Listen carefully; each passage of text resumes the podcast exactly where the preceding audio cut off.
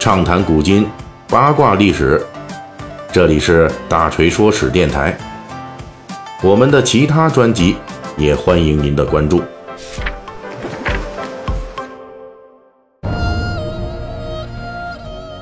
咱们《三国演义》细节解密啊，已经是讲到了这个兖州割据势力啊。那上一期呢，咱们就讲这兖州的初代军阀刘岱。与乔瑁之间的第一轮的争夺，这刘岱啊对治下的太守乔瑁的独立姿态极为不满，终于就找机会呢火并了乔瑁军。但是呢，大锤在上一期的末尾呢也提到了，这刘岱呢虽然这一轮争夺兖州胜利了，但是他的失败啊马上也接踵而来啊。那这是怎么一回事呢？这个本期的《三国演义》细节解密，我们就继续为您来讲述。呃，大锤之前就提到过哈。这刘岱这人啊，虽然是出身汉室宗亲，而且还是当时名士啊，空降兖州之后呢，却图谋着将兖州变成自己割据的资本。正是在这样的野心支持的之下啊，刘岱呢对构成威胁的乔瑁是痛下杀手。乔瑁作为当时兖州治下的东平郡太守，是关东讨董联军的首创者之一。虽然关东联军此时已经瓦解了，那刘岱呢直接火并乔瑁，仍旧是要付出政治代价的。但是呢，刘岱仍旧这么干了啊！由此看来呢，他的野心确实不小。那刘岱的野心是不小，可是他控制下的这兖州啊，有两个没法解决的问题。第一个呢，就是刘岱自身的问题，他控制的兖州兵战斗力不强。其实这个问题啊也是有历史原因的。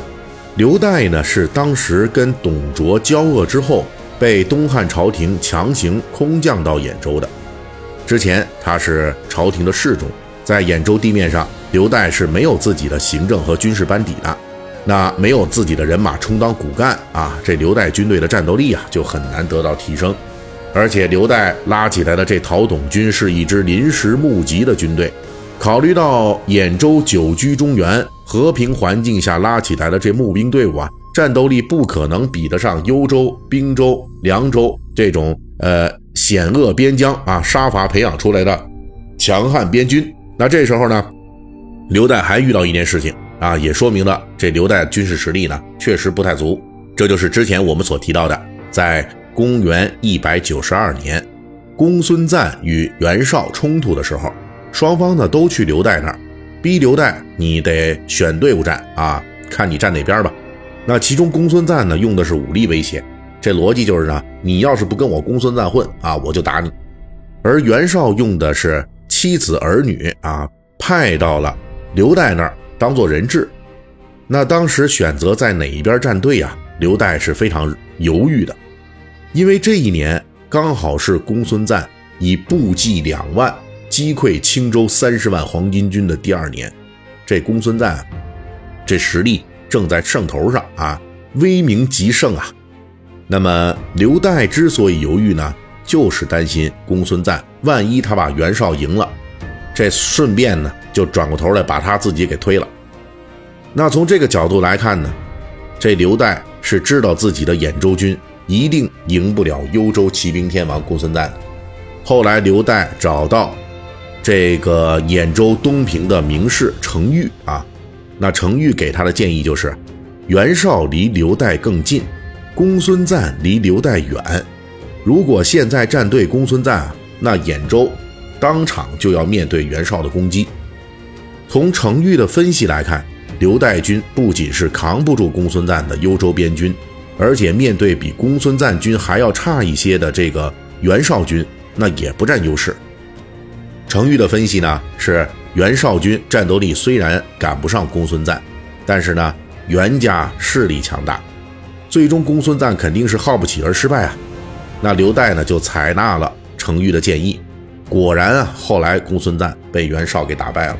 兖州这次说选边站队，总算是选对了一次啊，还是算是安全着陆了。可是军队战斗力差的这个问题呢，他并没有解决，这始终是刘岱在兖州的重大缺陷之一。这一波战队是风波刚过呀，那刘岱的重大危机就来了，这就是青州黄巾军。黄巾军的主力在之前一年北上冀州，结果被公孙瓒大破啊，损失惨重。而第二年呢，这青州的黄巾军经过简单的补血啊，又一次西进。那西进的话，就是进攻兖州了。这个青州黄巾军啊，这次是号称百万，浩浩荡荡的就来了。刘岱呢，一反常态，准备主动出击迎战。按照之前兖州军的战斗力，显然刘岱面对这百万之众的黄巾军是没什么胜算的。而且刘岱呢，这个主动出击的决策，就立即遭到了他手下。冀北相鲍信的坚决反对。鲍信是兖州冀北国起家的，他是带着自己的兵马来入股兖州刘岱的。可以说他呢非常清楚兖州兵马有几斤几两啊，所以报信的建议是呢，这黄巾军号称百万，哎，官军士兵哎士气都很低落，所以呢不可以说主动出击去硬碰硬，而是要进行城市的坚守。先利用城市防御工事跟对方对抗一段时间，磨掉对方的锐气。黄巾军虽然号称百万，但是呢没有什么后勤补给，只要是兖州军坚守不出，那黄巾军啊很快就会因为粮草问题耗尽了。哎，到时候这个兖州军主动出击，那获胜的把握就大多了。报信这一招坚壁清野啊，防守反击的策略，可以说是正针对了。青州黄巾军的弱点，但是呢，刘岱啊完全不听，他依旧是亲自率领兖州军主动出击迎战黄巾军。其实刘岱呢也不可能说不知道兖州军的实力不足，那为什么这一次就突然勇气爆棚了呢？